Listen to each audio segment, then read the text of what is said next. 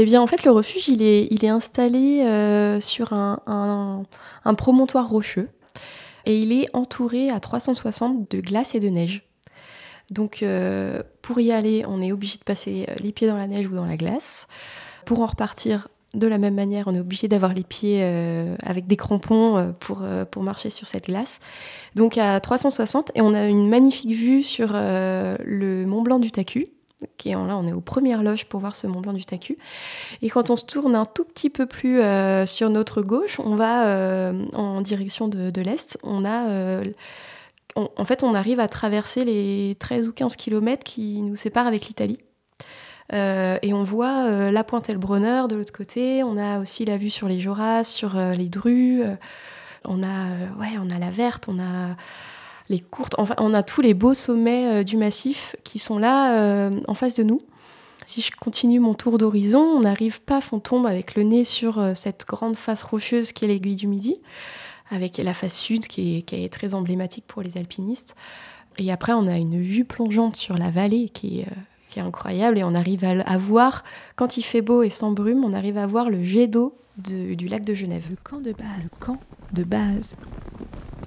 Rencontre au sommet.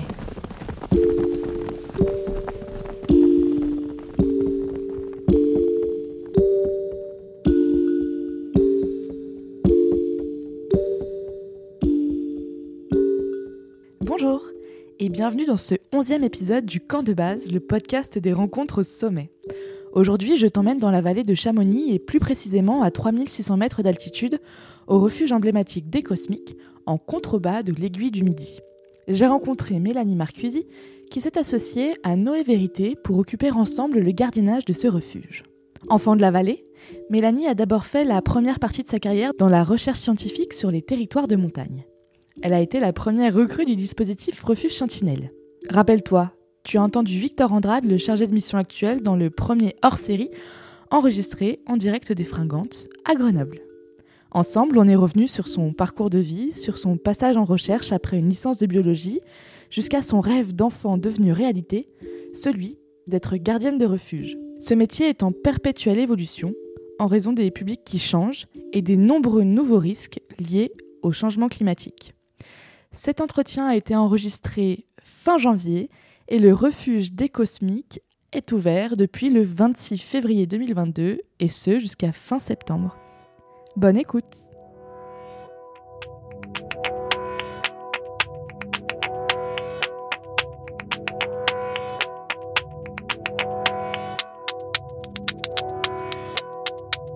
Salut euh, Mélanie et merci euh, beaucoup d'être avec nous euh, aujourd'hui. On est arrivé à se capter entre toi, ton lieu de résidence à Grenoble et puis ton redépart dans l'intersaison, mais ton redépart quand même dans le refuge dans lequel tu pars. Et merci beaucoup d'être avec nous. Merci de m'accueillir. Est-ce que tu peux d'abord nous dire, toi, quel est ton camp de base, dans quel massif il est? C'est un peu la question fil rouge de ce podcast alors moi, je, suis originaire de Haute-Savoie. Je viens d'un petit village qui s'appelle Cordon, dans le pays du Mont Blanc. Je dirais que mon camp de base, c'est là-bas parce qu'il euh, réunit euh, tout ce que je peux aimer en montagne. C'est un, village qui est au pied des Aravis et qui est face au Mont Blanc. Et donc, euh, on a, au-delà de la vue magnifique, on a aussi un environnement qui est, vraiment apaisant et qui est ultra verdoyant, avec des alpages qui sont juste très reposants. Et, ça, ça me ressource beaucoup. Donc plutôt un camp de base reposant, apaisant. Qu'est-ce qu'on y trouve en termes de, confort, de nourriture de... Alors, euh, nourriture, c'est beaucoup à base de fromage. euh, fromage, reblochon, fondu, euh, voilà, donc quelque chose qui, nourrit quand on, revient fatigué et lessivé d'une saison. et puis, ouais, en termes d'ambiance, c'est dans ce petit village, en tout cas, à Cordon, euh, c'est une ambiance familiale, on va dire. Tout le monde se connaît. On a l'impression que oui, euh, on, est là pour euh, nos voisins et les voisins sont là pour nous. Et, j'aime beaucoup retrouver ça dans cette vallée du pays du Mont Blanc qui est souvent très fréquentée en hiver, en été aussi, avec les, avec les, avec les, les saisons touristiques et où on perd parfois un peu l'essence d'une vie, d'une vie paisible en montagne. Tu pratiques la montagne? Oui, je pratique la montagne, ouais. Un petit peu à mon petit niveau, mais je pratique, je dirais, tous les sports qui touchent à la glisse, à l'alpinisme, à la grimpe, voilà. T'as une préférence quand même? Oui, alors peut-être ma préférence du moment, ce serait l'alpinisme. Voilà, mais comme je disais, c'est un, niveau d'initiation euh, confirmé, mais voilà, c'est, j'ai pas de prétention à faire de grandes faces nord euh, en hivernal. tu te rappelles ton premier souvenir de glisse? Mon premier souvenir de glisse, non, mais je, pense que ce serait, euh, dans mes tout premiers souvenirs, ce serait sur cette station de Cordon, où en fait on skie face au Mont Blanc. Et on a euh, l'ensemble du massif du Mont Blanc qui s'étale sous nos yeux, alors qu'on a euh, les skis droits dans la pente. Et c'est une station qui est toute petite, qui reste euh, très intime. Et j'aime beaucoup y, retourner. Alors, comme je disais tout à l'heure, tu as un lieu de résidence qui est à Grenoble. tu es gardienne du refuge des, Cosmiques. C'est quoi ton parcours entre justement ben, ton arrivée à Grenoble et ton retour au refuge? Alors en fait, je suis arrivée à Grenoble pour mes études post-bac. J'ai un petit peu bourlingué avant d'arriver à Grenoble, mais euh, en soi, j'ai passé ma licence de biologie euh, à l'UGA à Grenoble. Donc ça m'a accroché pendant trois ans euh, ici. Et puis c'est là que j'ai rencontré mes, mes, amis proches, avec qui on a commencé à grimper, à aller pas mal en montagne. Donc on avait un petit groupe assez actif. Euh, et après cette licence, je me suis un petit peu perdue, on va dire. Je savais pas trop quoi faire de ce diplôme. Euh, j'avais pas vraiment d'ambition de, carrière euh, dans de la biologie. Et en fin de compte, c'est lors d'un voyage en Amérique du Sud que j'ai effectué il y a déjà quelques années pendant huit mois. Je suis partie sac sur le dos. Et pendant le voyage, en fait, je me suis dit, bah voilà, je, en fait, je, sens que je suis accrochée à mes racines de montagnarde et que euh, j'ai envie d'y faire quelque chose là-bas, de faire ma carrière, euh, trouver un métier qui me permette de retrouver euh, mes montagnes. Et donc, en rentrant d'Amérique du Sud, je suis arrivée à Gap pour passer mon master, un master qui s'appelait Métier Montagne, qui est de la gestion, de la gestion territoriale en zone de montagne. Et, et voilà, c'est c'est le, hasard des rencontres qui fait que j'ai fait un premier, un premier stage, euh, puis un second, euh, et ça m'a raccroché du coup à Grenoble, parce que mon stage s'effectuait sur Grenoble en fait. Et c'est là que tu rencontres euh, le monde de la recherche finalement? Oui, tout à fait. Ouais, ouais, ouais. J'ai rencontré le monde de la recherche via ce premier stage de master, où j'avais à cœur de travailler sur le changement climatique et la pratique de l'alpinisme. Et j'ai fait ce stage avec Ludovic Ravanel, euh, pour le laboratoire Editem. Euh... Tu souris, c'est un souvenir euh, qui a l'air de te faire plaisir. Ouais, ouais, ouais, c'était, c'était super chouette parce qu'il m'a donné, euh, on va dire, carte blanche pour réaliser ma mission. L'idée, c'était de trouver une corrélation entre le changement climatique et les modifications de la pratique de l'alpinisme. Et en fait, j'avais vraiment tout dans les mains et c'était un peu à moi de, choisir ma méthodologie, d'aller voir les personnes que je voulais rencontrer pour euh, comprendre ce qui se passait là-haut. C'est un très bon souvenir parce que euh, il m'a fait entièrement confiance quoi et je pense qu'on a, on a réussi notre mission donc c'était chouette. Et comment est-ce que tu as choisi de travailler? Alors sans rentrer dans le dur de la méthode mais dans les grandes lignes, comment est-ce que... Euh, alors on avait un petit fil rouge quand même qui était euh, d'essayer de, comparer euh, des états d'itinéraires passés avec des états d'itinéraires présents. Et donc les seuls témoignages qu'on avait de ces itinéraires passés, c'était les livres, les topos, agrémentés d'entretiens avec d'anciens pratiquants. Euh, des vieux guides, des, anciens alpinistes de haut niveau. Euh, et donc, ça a été notre fil rouge euh, de choisir un topo qui date des années 70, qui avait été écrit par Gaston Rébuffat, et c'était une sélection d'itinéraires. parce que de, la même manière, il fallait aussi, on ne pouvait pas tout étudier, donc il fallait qu'on choisisse les itinéraires que, sur lesquels on allait plancher. Et euh, de fait, Gaston Rébuffat avait déjà choisi 100 itinéraires, donc on s'est basé sur ces 100 itinéraires-là. Donc c'est dans son bouquin euh, qui s'appelle Les 100 plus belles euh, courses dans le massif du Mont Blanc.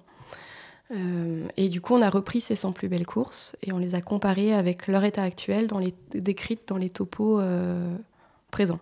Donc à l'issue de ce stage, tu passes en M2 à l'issue de ce stage, je passe en M2, euh, très enjouée de mon premier stage, en me disant qu'il va falloir que je trouve un stage tout aussi chouette euh, pour mon M2. Euh, et en M2, en fait, j'ai été contactée directement par une personne que j'avais rencontrée lors de mon premier stage, qui s'appelle Philippe Bourdeau. Et Philippe Bourdeau avait ce projet de travailler sur un dispositif de recherche qui s'appelle Refuge Sentinelle, et c'était euh, les prémices, en fait. Il montait tout juste son dispositif. Voilà, comme il savait que le sujet montagne et particulièrement refuge m'intéressait bien, il m'a tout de suite euh, contacté en me demandant euh, si j'étais intéressée pour faire ce stage. Stage auquel j'ai répondu à, l'affirmative et, et ça s'est très très bien passé aussi. Et derrière, ce stage a découlé sur deux, deux ans et demi de contrat en CDD dans ce dispositif. Donc je suis restée à Grenoble de nouveau. Est-ce que tu peux nous parler un peu de, de, refuge Sentinelle? C'est assez chouette euh, comme méthode, euh, justement. Oui, euh. ce qui est intéressant, c'est que c'est assez novateur. L'idée, c'était de se dire, en montagne, on, on, manque pas mal de données scientifiques. On a des contraintes qui sont, qui sont compliquées parce que les contraintes d'accès, des contraintes de manque d'énergie, euh, des fois, bah, la météo est vraiment compliquée à gérer. Et donc, euh, de se dire bah, comment on peut relancer la recherche en, altitude en s'aidant des ressources qu'on a sur place. Et en fait, euh, assez naturellement, on a pensé au, refuge comme camp de base de cette recherche, avec des gardiens de refuge qui sont assez motivés et qui, sur la base du volontariat, pourraient nous aider à euh, étudier euh, toutes sortes de choses en montagne. Donc c'était, euh, je parle au passé parce que c'était l'idée première de base. maintenant que je travaille plus dans ce dispositif, je, sais qu'il existe encore et qui et qui vit encore très fortement, mais je ne sais pas s'ils ont réorienté leurs objectifs de départ. Donc c'est pour ça que je parle au passé pour, pour la partie qui me concerne. Et donc, euh, oui, l'idée, c'était de se faire aider par les, gardiens de refuge pour observer tout ce qui se passait et de faire quelque chose d'interdisciplinaire. Donc, de toucher au sens dur comme aux sciences euh, qu'on pourrait qualifier molles, sur de la sociologie, sur euh, des études de fréquentation, etc. Et est-ce qu'il y a dans ton parcours de refuge sentinelle un massif, un refuge, un paysage qui t'a particulièrement euh, touché Oui, euh, ouais. Alors moi, c'était la première fois via Refuge Sentinelle que je mettais les pieds dans les écrins, dans le massif des écrins et notamment en Oisan. Et j'ai, je, crois que c'est mon premier terrain de Refuge Sentinelle. Je suis tombée euh, amoureuse de cette, de cette vallée de la Haute-Romanche donc au-dessus de Villard-d'Arène, entre le col du Lotaret et, et, le village de Villard-d'Arène. Et j'aime beaucoup ce terrain, et notamment le refuge du pavé, qui est ultra atypique. Euh, le refuge du pavé, c'est un, c'est un ancien algéco de, travaux. En fait, ils étaient en train de reconstruire dans les années 70 un, refuge en, dur.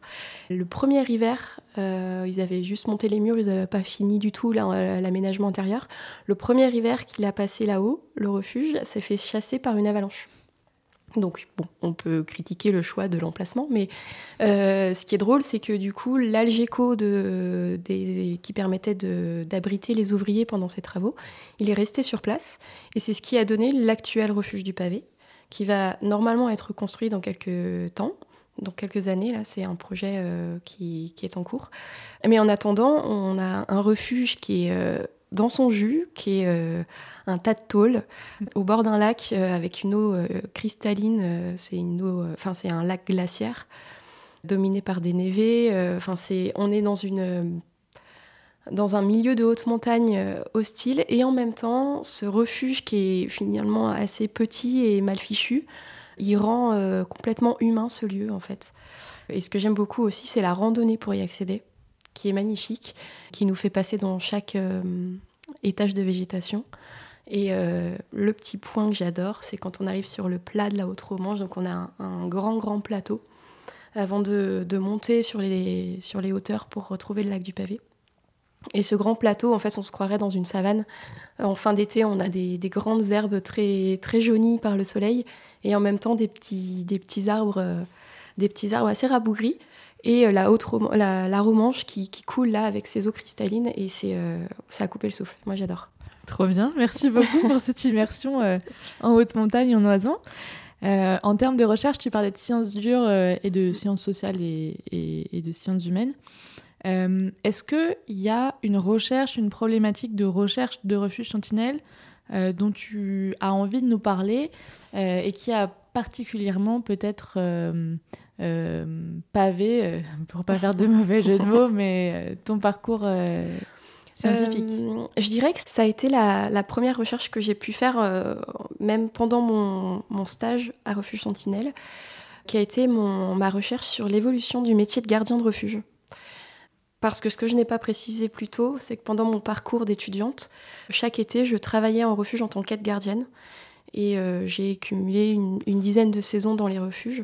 Euh, j'avais déjà une, une, connaissance, vision, euh. voilà, une vision, une connaissance de, ces, de ce métier. Et cette étude-là m'a permis de retrouver des anciens gardiens de refuge qui avaient des 40 ans de carrière dans le même refuge, enfin des choses qu'on voit quasiment plus maintenant. Ça, commence à être un peu à la marge de faire toute une carrière dans le même refuge. Et de, pouvoir euh, discuter avec eux et, de pouvoir entendre euh, eux leur récit de comment ça se passait avant. Et en fait, il y a 20 ans en arrière, on n'avait pas du tout la même technologie que maintenant dans les refuges. On n'avait pas d'électricité, on n'avait pas de réseau pour le téléphone, on n'avait pas Internet pour les réservations. Et on n'avait pas de machinerie en soi, c'était quelque chose de très sobre peu technologique en soi, du coup, presque facilité parce que. Euh, alors, ça, c'est ma vision, moi, de gardienne maintenant, mais euh, on n'avait pas cette machinerie à, à gérer. Euh, bah, en fait, si on n'avait pas d'eau et pas d'électricité, les gens faisaient avec, s'en accommodaient. Après, maintenant, c'est un peu plus compliqué d'essayer d'expliquer euh, aux usagers qu'on euh, n'a pas d'électricité. Pas de Wi-Fi. Pas de Wi-Fi, pas de douche, euh, voilà. Alors que je pense qu'à une époque, c'était entendu. Les refuges, c'est rustique, on n'a pas le choix et on est très content d'avoir un peu de chauffage et de quelque chose à manger et ça nous va très bien. Parce que du coup, toi, ce que tu entends, c'est que en fait, les gens qui vont en refuge maintenant, pour une majorité, j'imagine, ils recherchent du confort? Oui, alors ça, ça a été, euh, ça fait partie de l'étude que qu'on a menée à Refuge Sentinelle quand j'ai commencé euh, lors de mon stage. C'était d'essayer de comprendre comment les attentes des usagers avaient évolué aussi avec le temps. Donc, d'une part, euh, qu'est-ce que ça pouvait influencer sur le métier de gardien? Et d'autre part, qu'est-ce qu'ils aimeraient dans leur refuge idéal? Et, et c'est vrai que le refuge, il devient de plus en plus un but en soi. Euh, les pratiquants, ils sont... on a l'impression qu'il y a une nouvelle euh, tendance qui, fait que les pratiquants montent en refuge pour aller au refuge et pas forcément pour aller faire le sommet qui y a juste après. Euh, pas forcément pour la randonnée ou le, ou le tour sur lequel se retrouve le refuge, mais vraiment parce que le refuge est, un, est un lieu de, je sais pas, de point de vue, on sait qu'on y mange bien, on sait qu'on est bien accueilli, etc. Euh, et, ça donne euh, voilà, un objectif dans la journée de randonnée d'aller manger dans ce refuge. Et donc ça, influe beaucoup euh, sur les attentes. Beaucoup d'usagers s'attendent à retrouver une carte comme un menu, comme un restaurant en bas en vallée, ou du Wi-Fi, ou des douches, alors qu'on n'a pas d'eau. Donc ça, devient une vraie question pour les gardiens de refuge de est-ce qu'il faut à tout prix répondre aux attentes des usagers pour euh, permettre euh, de garder une, clientèle euh, active et heureuse Ou est-ce que on reste dans le rustique et dans, le, dans ce qu'on connaît et dans ce qu'on sait faire en tant que gardien de refuge avec nos contraintes qui sont liées au bâtiment et à, notre, à l'isolation, le fait d'être isolé dans cette montagne. Et donc, est-ce qu'on reste sur cette rusticité? Chose que parfois les usagers viennent rechercher aussi, mais qui pourraient en faire fuir d'autres. Donc c'est une, vraie question qui fait débat euh, actuellement dans la profession.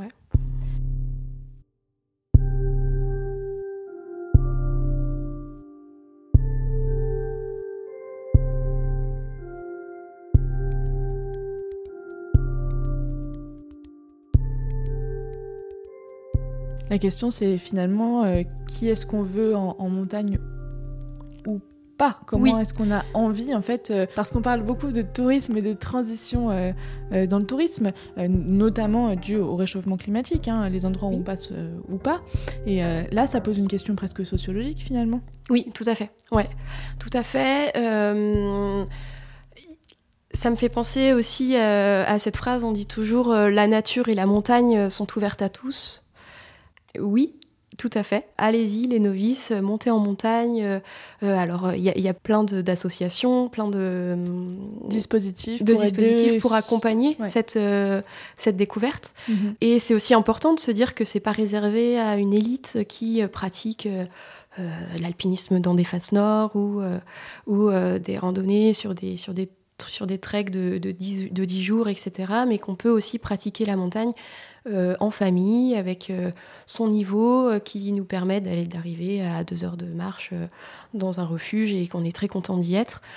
et je pense que c'est important d'avoir encore cette, cette ouverture-là pour permettre un accès à la nature à des personnes qui finalement peuvent être de plus en plus coupées de cette nature-là, parce qu'avec nos vies modernes et, et toutes tournées autour de la technologie et coupées du, du monde nature, euh, parce qu'on vit en ville, c'est important de garder cet accès pour les novices euh, et de promouvoir aussi une accessibilité à tous. Et toi, est-ce que ça pourrait te faire quitter le métier, les exigences euh, qui deviennent de plus en plus fortes, ou est-ce que au refuge des cosmiques, qui est quand même un refuge emblématique, tu as l'impression que ces attentes, elles sont peut-être pas les mêmes? Alors, euh, Refuge des Cosmiques, je dirais que nous avons euh, deux types de clientèle, je dirais, si je, à gros traits. On a des alpinistes qui viennent dormir le soir, et cette clientèle-là, elle est, euh, elle est là depuis, depuis qu'existe le refuge. J'ai l'impression qu'elle n'a pas en soi beaucoup évolué sur ses attentes j'ai l'impression que, les alpinistes finalement sont habitués d'être dans une rusticité, d'être dans un... En fait, ils évoluent tellement dans un milieu hostile toute la journée que quand ils arrivent au refuge, finalement, si le refuge est, peu confortable, c'est pas grave tant qu'on est au chaud, qu'on mange bien, qu'on est bien accueilli et qu'on a un petit peu de douceur dans ce monde de brut, quoi.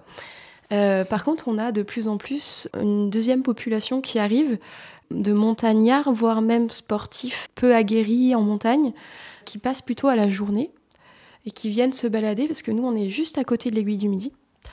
Et en fait, l'accès est assez euh, vertigineux, mais il est court. Et il, on a très peu de dénivelé, on a même de dénivelé négatif pour arriver jusqu'au refuge, chose qui n'arrive rarement, que rarement. Euh, donc il faut descendre de l'aiguille du Midi pour arriver jusqu'au refuge.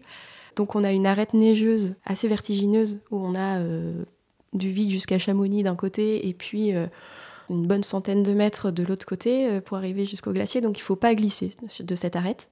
Par contre, une fois qu'on a mis le pied sur le glacier, qu'on a passé cette arête, l'accès est ultra facile.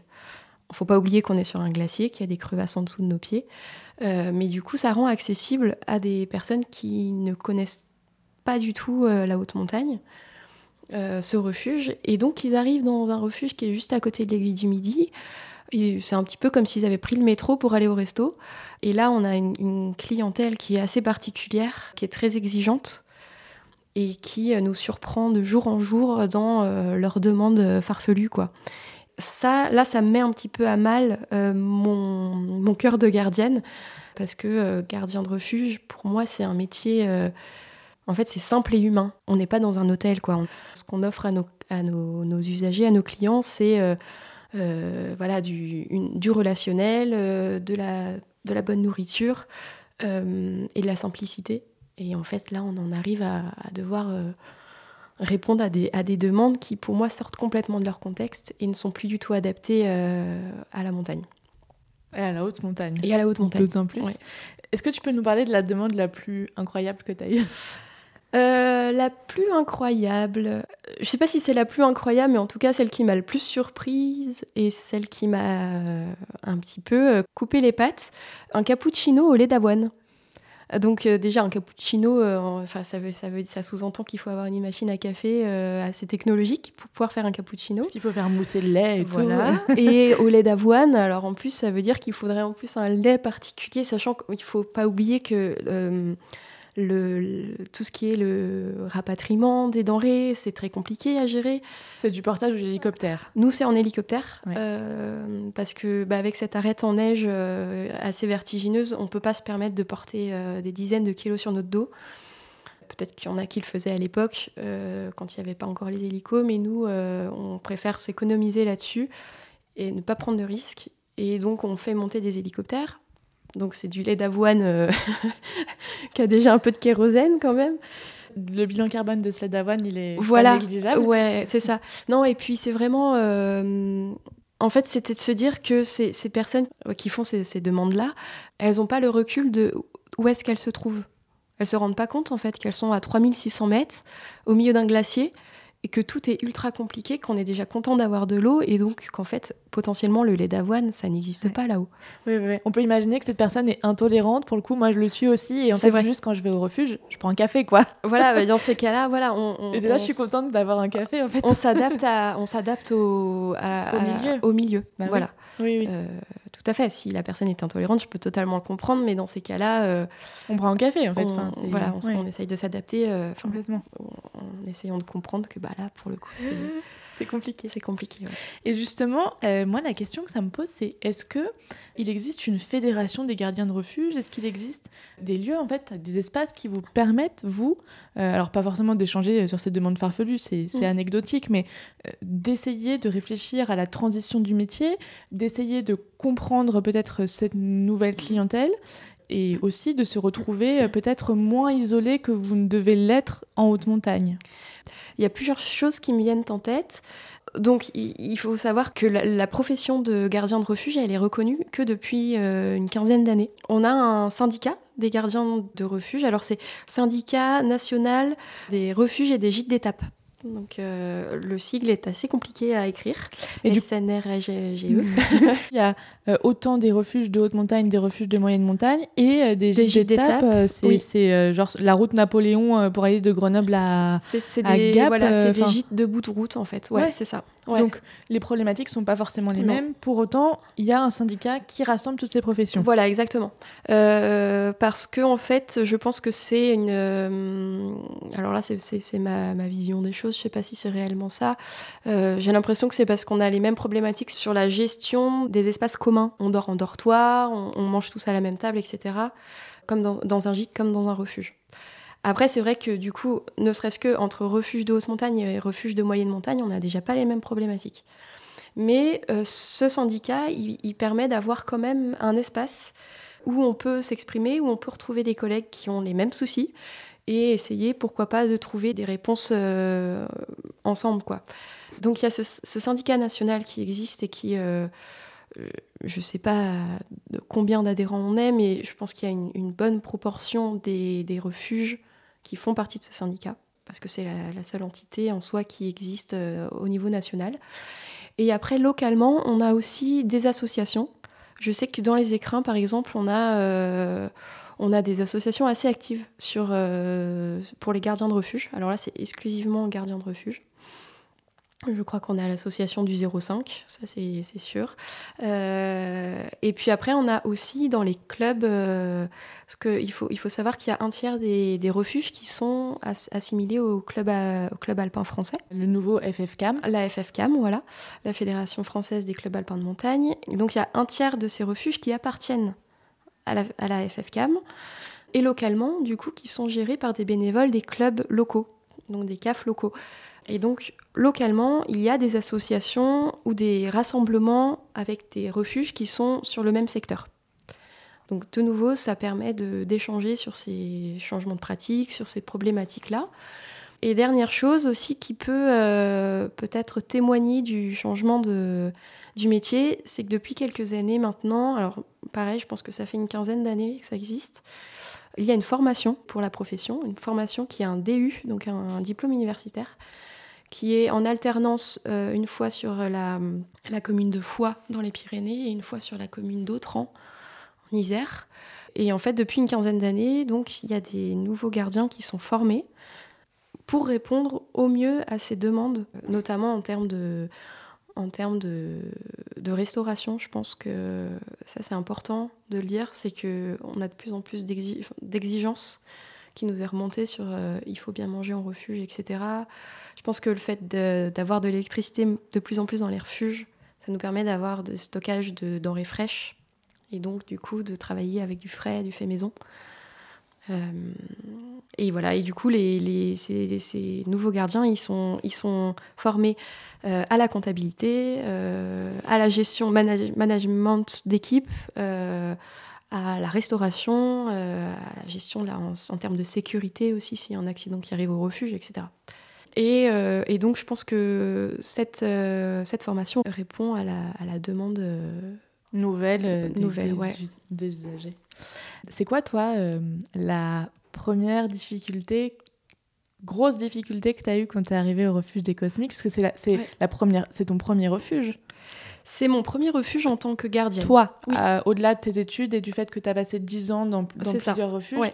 Alors, l'avantage, c'est que. Euh... Tu avais déjà vu beaucoup, j'imagine, j'avais, situations Pas mal de refuges totalement différents parce que euh, j'ai commencé au refuge du Nidec, qui est un refuge où en fait on est en, bout du train du Mont Blanc, donc en fait on, a pas mal de, passages de gens qui vont pas du tout en montagne, qui sont juste là pour profiter de la vue, qui arrivent presque en tongue au refuge et, euh, et qui, mangent un petit bout et hop, ils repartent en train. Adorant dans les Aravis, euh, qui est incroyable, qui est, dans un lieu superbe, euh, qui était plutôt moyenne montagne. J'ai travaillé aussi au Cosmique en tant qu'aide gardienne.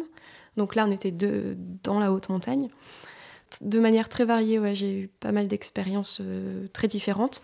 Et donc, avec ce bagage-là, euh, et mon associé, parce que je suis pas toute seule, je suis associée avec Noé Vérité, qui lui aussi avait de son côté une dizaine d'années d'aide gardiennage, plutôt dans la Vanoise et dans les écrins. Avec nos deux bagages, on va dire, on est arrivé tout fringant au refuge des Cosmiques en février 2020. Et donc, juste avant le, confinement, le premier confinement qui, euh, a déclaré euh, euh, bah voilà, nos deux, ans et demi de, galère pandémique. mais la première difficulté qu'on a eue, je pense que ça a été de, de trouver l'eau. Parce qu'on est arrivé à un, hiver qui était très sec. Et en fait, l'eau, on la récupère dans, un, dans une crevasse. Et en fait, euh, l'hiver étant sec, la couverture neigeuse euh, qui d'habitude est là et qui permet d'isoler cette crevasse pour garder l'eau euh, en sous forme liquide n'existait pas. Et donc on est arrivé et en fait cette crevasse avait complètement gelé. Et on a passé trois jours avec un perfo de, un perfo de maçon pour creuser des mètres cubes et des mètres cubes de glace pour retrouver le fond de la crevasse. Et en fait, l'eau est arrivée au moment, le jour où on, s'est fait confiner. Voilà. donc, là, c'était un petit peu le petit coup dur et de se dire, ben ça y est, en fait, on découvre vraiment là euh, un monde euh, où en fait on pensait qu'on avait déjà tout vu avec nos expériences euh, respectives. Et en fait, ben là, il faut avoir les reins solides parce que c'est ta première année, qu'il y a pas mal d'attentes de la part des, propriétaires, de la part des, des, alpinistes euh, qui sont contents d'avoir euh, des nouveaux gardiens et qui, qui, veulent aller voir comment ça donne pour euh, les nouveaux gardiens, comment on gère, etc. Et en fait, on peut pas leur proposer, on n'a pas d'eau, quoi. Donc c'est ultra compliqué, ouais. ouais. Ok. Et là, vous, en plus, vous pensez potentiellement que vous n'y arrivez pas, quoi. Oui. Ah bah, parce que vous essayez de trouver une solution, mais au, enfin, au bout de deux jours, enfin, au bout d'une journée, je pense qu'on se dit, on verra comment ça se passe demain. Au bout de deux jours, on se dit, euh, comment on va faire? Et enfin, le troisième jour, euh, ça va être le soulagement et en même temps, on est confiné, quoi. Voilà, c'est globalement c'est ça. Pire situation. et puis, euh, il faut pas oublier qu'on est à 3600 mètres d'altitude, donc on a l'effet de l'altitude sur les corps. Euh, on s'épuise très très vite, on manque de souffle parce qu'on n'est pas encore acclimaté. On est dans le froid, on est au mois de février à 3006, il fait moins 15 dehors. Et donc, euh, tout ça, euh, ça, ça, prend de l'énergie, quoi. Et donc, ça prend le moral aussi, se dire, mais c'est pas possible, quoi, euh, on va pas y arriver.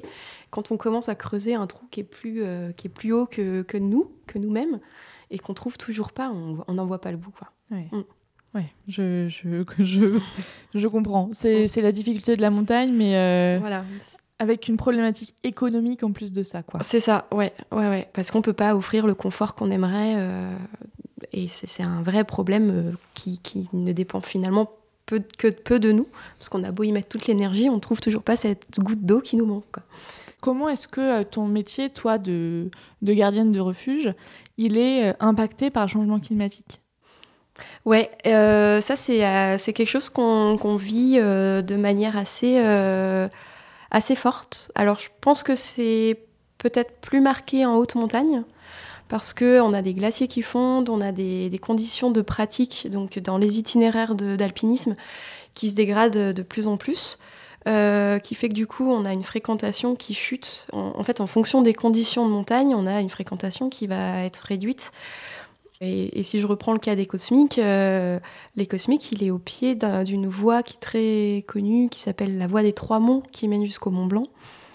Et cette voie des Trois Monts, c'était euh, une grande classique il y a encore une quinzaine d'années. C'était pas anodin d'y aller, mais c'était une course en neige, il y avait peu de difficultés techniques. Tous les guides de Chamonix passaient par là. Et en fait, on a eu euh, successivement deux, au moins deux grosses avalanches, deux gros accidents, avec euh, beaucoup de décès, qui a fait que ça a provoqué un vrai changement dans la pratique de ces professionnels et des amateurs aussi, qui fait que maintenant, ils ne passent plus du tout, euh, ou très peu, par cette voie des Trois Monts, et qui préfèrent passer par la voie classique qui passe par le refuge du goûter.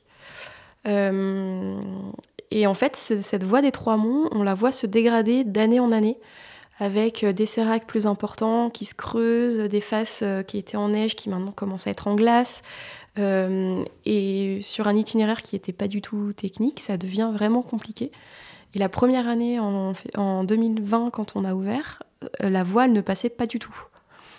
Alors quand c'est 80% de la fréquentation du refuge, ça impacte directement l'activité du refuge. Et donc, je pense que les gardiens de refuge, en fait, il, faut qu'ils réfléchissent à, réorienter leur offre pour pouvoir euh, un petit peu euh, pallier à ce manque de fréquentation lié aux mauvaises conditions, aux impacts du changement climatique, etc. Mmh. Euh, donc il y a cet aspect-là qui est lié à la fréquentation de la montagne et au risque aussi que prennent les usagers. Et puis il y a un impact plus lié à la, à la gestion du bâtiment où en fait il y a un réel manque d'eau. Souvent en fin de, en fin de saison, en fait, les réserves sont à, sèche, à sec. Je pense au refuge de la Selle, à Noémie, euh, l'été dernier, elle a dû fermer de manière anticipée parce qu'elle avait plus du tout d'eau. Et ça, c'est quelque chose qu'on va, on va tendre à avoir de plus en plus. Quoi. Et donc, ça veut dire, euh, est-ce qu'on décale nos saisons de pratique? Est-ce qu'on décale nos saisons d'ouverture? Est-ce que on maintient en mettant de nouvelles installations dans les refuges pour stocker de l'eau, pour, euh, pour protéger les bâtiments aussi, parce qu'il y a des bâtiments avec la chute du permafrost qui, qui sont clairement en train de se casser la figure. Voilà, donc nous, on, a, on est euh, au même titre que les guides, je pense, euh, très impactés par le changement climatique et c'est une vraie problématique qu'il va falloir considérer pour les prochaines années. Ouais. On en parle peu en plus. Enfin, moi, j'entends euh, tout ce qui est recherche sur euh, la pratique en montagne, la pratique des guides, mais euh, là, j'avoue que tu m'apprends quelque chose dans le sens où j'y avais jamais pensé en fait, mais ça tombe, ça sous le sens. C'est intimement lié hein, mm. à ce qui se passe aussi pour les guides. C'est un écosystème en fait. Exactement. on est tous liés. sans les guides, on ne ferait rien. sans nous, les guides, ce serait plus compliqué de faire leur, leur métier parce qu'on on est là pour faciliter aussi une ascension. Euh, donc, euh, ouais, voilà, on est, on est dans le, cet environnement-là qui change. Euh, au même titre que les guides, que les alpinistes. et il y a très peu d'études qui sont faites. Refuge Sentinelle, ce dispositif, il essaie, il tend à étudier ces changements-là, mais il les étudie de manière assez globale. Il ne va pas se focaliser forcément que sur le refuge. Je sais qu'il y a des études qui sont faites sur les, stabilités, la stabilité des bâtiments. Euh, donc c'est des bâtiments remontés mécaniques et refuges qui sont faites au laboratoire Editem par euh, Pierre-Alain Duvillard qui se penche pas mal sur le sujet, euh, sur la, déstabilisation des bâtiments et la réaction en cascade de d'éboulements qui pourraient impacter le bâtiment, parce qu'un éboulement peut tomber. Par exemple, au refuge du promontoire, il y a eu un, un éboulement, je crois que c'était en 2019, et en fait, il y, a des, énormes blocs rocheux qui sont rentrés et dans le mur de la cuisine et sur la terrasse, où peut-être quelques jours plus tôt, il y a des gens qui dormaient, quoi. Donc, euh, voilà, il faut, considérer ça aussi.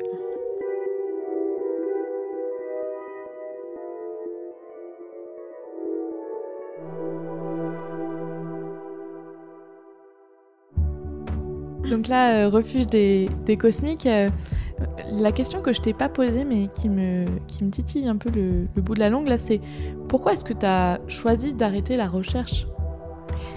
Alors, euh, c'était un choix un peu. Euh, en fait, ça s'est fait un peu par hasard. Mon contrat euh, qui me liait à Refuge Sentinelle s'est terminé au même moment que le départ de l'ancienne gardienne des Cosmiques. Et en fait, j'avais voilà, j'ai passé une super saison euh, dans ce refuge euh, quand j'étais étudiante. J'avais euh, toujours en tête de me dire un jour je serai gardienne. Et en fait, quand j'étais petite, donc face à, ce magnifique massif du Mont Blanc, je voyais briller les petits refuges dans la montagne. Et j'ai toujours dit, du plus loin que je me rappelle, j'ai toujours dit à mes parents un jour je vivrai dans ces cabanes en montagne. Et il y avait ce refuge des cosmiques qui brillait sous mes yeux. Euh, et, donc j'étais persuadée qu'un jour j'y vivrais. Et c'est sûrement ce qui m'a aussi un petit peu amené à, faire, euh, à me lancer euh, dans la pratique de la montagne et puis à découvrir qu'en fait il y avait un vrai métier gardien de, de refuge qui existait dans ces cabanes. C'était pas juste des gens qui habitaient comme ça pour le plaisir. Et donc c'est comme ça que j'ai commencé euh, à me dire bah tiens je, testerai euh, en tant que, lycéenne puis étudiante euh, j'ai testé de travailler en tant qu'aide gardienne. Et quand le refuge des cosmiques s'est libéré en fait j'ai tout de suite repensé à mon rêve d'enfant qui était de oh, mais un jour je serai gardienne et fort de mon expérience et de mon association avec Noé on s'est dit allez on, tente on va on, lance euh, on, lance un peu un, caillou dans une mare on va voir euh, on, lance notre dossier et puis on, verra bien. Parce que de toute façon moi de mon côté je n'étais plus liée à ce moment-là à mon contrat de, recherche. Il s'est avéré qu'on a eu le refuge et que la semaine suivante j'ai appris que mon contrat de recherche pouvait être euh, renouvelé parce qu'on avait retrouvé des financements et donc là il a fallu faire le choix euh, et en fait, je crois que l'envie était trop forte de répondre à mon, à mon rêve d'enfant, quoi. C'est pas une, une, cassure avec la recherche où tu trouves plus ton compte, c'est finalement, euh, tu as la possibilité de vivre euh, un rêve. ouais, exactement. C'est super beau en fait. Peut-être que, peut que je reviendrai à la recherche un jour. D'ailleurs, je, je, ferme pas non plus la porte à ça parce que du coup, le refuge des cosmiques est un refuge sentinelle. Euh, donc je participe encore, euh, alors euh, pas de manière autant impliquée, mais je participe encore à ce dispositif en tant que gardienne sentinelle. Et je trouve ça toujours passionnant en fait. La recherche, c'est quelque chose. Je pense que voilà, si un jour j'ai envie d'arrêter gardienne de refuge, pourquoi pas relancer dans des, dans des recherches. Alors ce sera, je pense que ce sera des recherches assez pratiques euh, où on peut mettre en application des, résultats. Enfin, euh, je pense que maintenant que j'ai un pied dans le, le monde professionnel de la montagne et un petit pied dans la recherche, l'idée ce serait de lier les deux et de faire des recherches qui peuvent servir euh, le monde de la recherche, mais aussi le monde professionnel. C'est hyper intéressant, de. Ouais, enfin, c'est une opportunité, mais en même temps, c'est peut-être parce que c'est là que tu devais être, quoi. Peut-être. Euh, en tout cas, je m'y sens bien pour le moment. Donc, euh, voilà. Mm. Ça fait du coup, euh, ça va faire deux ans. vous avez fait une saison l'année dernière? On a fait une saison donc un peu morcelée en, en, 2020 parce que du coup on a ouvert trois semaines. On a dû refermer et on a réouvert à partir de mi-juin 2020. Euh, et puis l'année dernière, on n'a pas pu ouvrir tout de suite en, février parce qu'il n'y avait pas les remontées mécaniques. Donc l'aiguille du midi était fermée. Donc on a ouvert en mois de mai. Euh, donc là, ça va être notre. Euh, là, dans quelques semaines, on va ouvrir pour notre troisième saison. Euh, qu'est-ce qu'on te souhaite pour cette troisième saison au Cosmique alors? Alors, des bonnes conditions euh, de montagne, parce que c'est important pour euh, les gardiens, ils sont aussi dépendants de ces conditions de montagne. Donc, on va dire une belle condition de montagne, pas trop de canicule, parce que ça, c'est pas drôle, ça fait de l'eau, mais. Celle qu'on veut pas finalement. voilà, une belle météo, et surtout de belles rencontres. Ça, c'est le plus important dans le métier. Je pense que c'est euh, les relations humaines qu'on vit là-haut dans, dans des endroits tellement hostiles que, en fait, euh, si les relations humaines sont, sont pas cool, euh, à quoi bon être là-haut? Donc voilà, des, des, belles rencontres, beaucoup de plaisir à travailler avec notre équipe aussi, parce que l'équipe, sans eux, on ne ferait pas grand-chose. Donc on a, on a toujours une, une équipe très forte et et qui est ultra importante. Et, et alors, quand ça se passe bien, c'est, on a l'impression d'être en colo, on n'a plus l'impression de travailler, donc c'est génial. Trop bien. c'est rigolo parce que que ce soit des scientifiques, euh, des sportifs, des professionnels de la montagne, sur cette question-là, on me répond toujours de la neige et des bonnes conditions. c'est bien, ça veut dire que c'est aussi ce qui lie euh, le, tout, quoi. C'est la farine euh, de la béchamel. C'est... Je pense que c'est le liant, ouais, ouais. C'est ce qui va, euh, c'est ce qui va lier l'ensemble de, de, nos métiers, en fait, de tous ces réseaux montagnes. si les conditions sont mauvaises, on dépend tous de ça, quoi. Complètement. Mm. Merci beaucoup pour ce chouette moment, euh, c'est trop bien. Cœur de gardienne et euh, un pied en haute montagne euh, entre la recherche finalement et les refuges. Tout à fait, ouais, ouais, ouais, avec, avec un cœur de reblochon quand même. Fondant. Fondant. Très bien. Un reblochon fermier. Hein. C'est ça. Super, bah, merci beaucoup.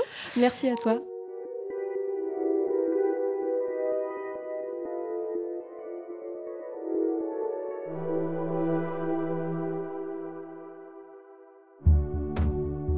Merci d'avoir écouté le 11e épisode de la première saison du camp de base. Vous êtes toujours plus nombreux et nombreuses chaque semaine pour écouter le camp de base et à vous rendre sur campdebase-podcast.com pour savoir lequel est fait pour vous. Je te donne rendez-vous mercredi pour la diffusion d'un nouveau hors-série.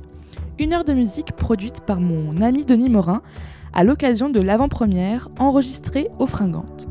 Alors, il ne me reste plus qu'à te souhaiter une bonne journée ou une bonne soirée et te dire à bientôt pour de nouvelles aventures, à l'écoute du camp de base, le podcast de la diversité de la montagne et des rencontres au sommet.